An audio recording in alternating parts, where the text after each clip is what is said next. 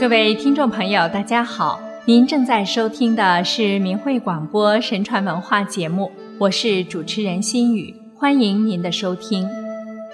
陆志，字敬瑜，唐代浙江嘉兴人，十八岁进士及第，是历史上著名的贤相。他以天下为己任，为民请命。敢于矫正人君的过失，敢于揭露奸佞误国的罪恶，他的高尚品德和远见卓识深受世人敬仰。唐德宗继位后，穷兵黩武，使社会矛盾激化。靖元军哗变，德宗逃往奉天，军阀朱此率十万大军进行围攻，形势极其危急。陆贽上谏德宗，奉天论述谦信之由状，提出皇帝要遵循传统的治国之道，要远奸臣，亲近忠臣，广开忠谏之门，去除自私之心等十条整顿军道的措施，并规劝德宗下诏罪己。陆贽为德宗起草了感动人心的《奉天改元大赦制》。叙述继位以来，征师转饷，疲足劳民，以致兵变，罪责归于自己。凡诸此的胁从同党，只要归附朝廷，既往不咎，均可蒙赦。对兵丁百姓实施赏功、减税、免征，并且宣布皇帝自己要节食省用，为全国做出简朴的表率。该诏书颁布后，前线将士感动的流下了眼泪，大家都表示要竭力尽忠朝廷。叛军将士纷纷倒戈，上表谢罪。唐氏转危为安，陆贽被人们称为旧时内相。德宗喜好聚敛财物，在奉天避难时，他感到私用不足，想建立私用小金库。陆贽发现这个苗头后，向德宗上了“奉天请罢琼林、大营二库状”的劝谏，讲述了天子不应聚财，如果人君有了贪心，政治就会出现弊端；人君私心太重，国家就会产生难平的祸害。他赞扬了德宗出行的简约行为，力劝德宗见善思齐。改过成德，在国力艰难的条件下，德宗采纳了陆贽的建议。陆贽一生坚持为民请命。贞元八年，河北、河南、江淮等地遭受严重水灾，死亡两万多人，百姓流离失所。陆贽急急面呈德宗，要求朝廷立即赈灾，但德宗以闻所损殊少。既逆忧绪，恐尝奸妻，不肯振叙。陆贽立即写了《请遣使臣宣抚诸道遭水州现状》上奏，详细列举灾情，并写道：“人君之道，当一心为民。虽居于九重深宫之中，忧虑的应是天下贫困百姓。如今水灾泛滥，延绵数十州。”如怀疑谎报灾情，也应当遣使巡视核查，焉能置之不理？陆贽为官以廉为本。他的母亲去世时，陆贽按例要守墓丁忧三年，各地藩镇有意巴结他，赠送厚礼数量达几百份。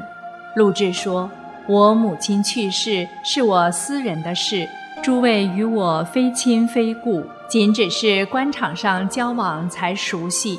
我母亲去世与诸位毫不搭界，后馈的店礼我绝对不收，都请拿回去吧。陆贽一无所取，他丁忧时生活相当贫困，只好住在洛阳嵩山丰乐寺里，靠好友韦高的资助，才度过治丧守制的经济难关。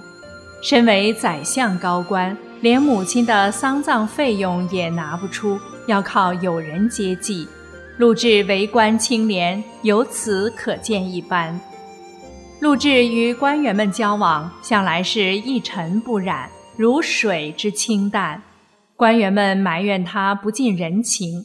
德宗知道后，对陆贽说：“过于清慎廉洁，拒绝诸道馈赠，恐怕于事不通。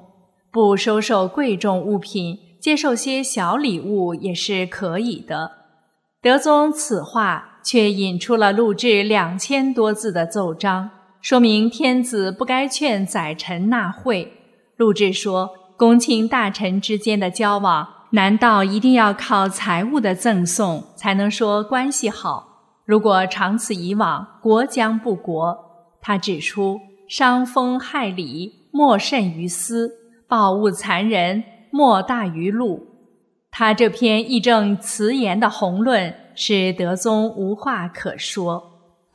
户部侍郎裴延龄擅长阿谀奉迎、结党营私，掌握着国库的钱粮开支大权。他千方百计投皇帝所好，巧立名目盘剥百姓，将利用各种手段敲剥取赢的钱藏在另一个库中，专供皇帝挥霍。德宗对裴延龄垂以轻眼。陆贽列举了裴延龄诈伪乱邦的七大罪状，写了《论宣令除裴延龄度之始状》。论裴延龄监度书等上奏德宗，亲戚朋友们劝陆贽不要引火烧身，陆贽却义无反顾，决心独心身当之，结果被罢相贬官。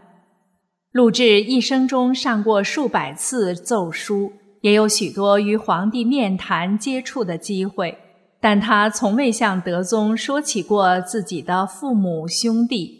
他的亲人从未沾过他的光。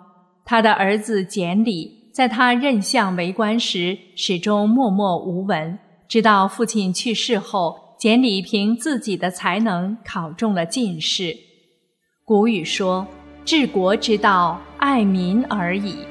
德不厚者，不可以使民。”陆贽以德立身，以廉为本，为国为民，赤胆忠心。他的浩然正气和高风亮节，堪为后人楷模。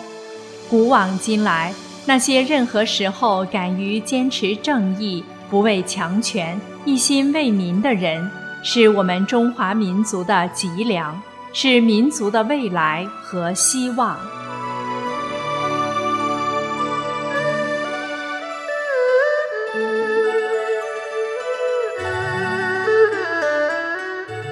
听众朋友，今天的节目就为您播送到这里，感谢您的收听，再会。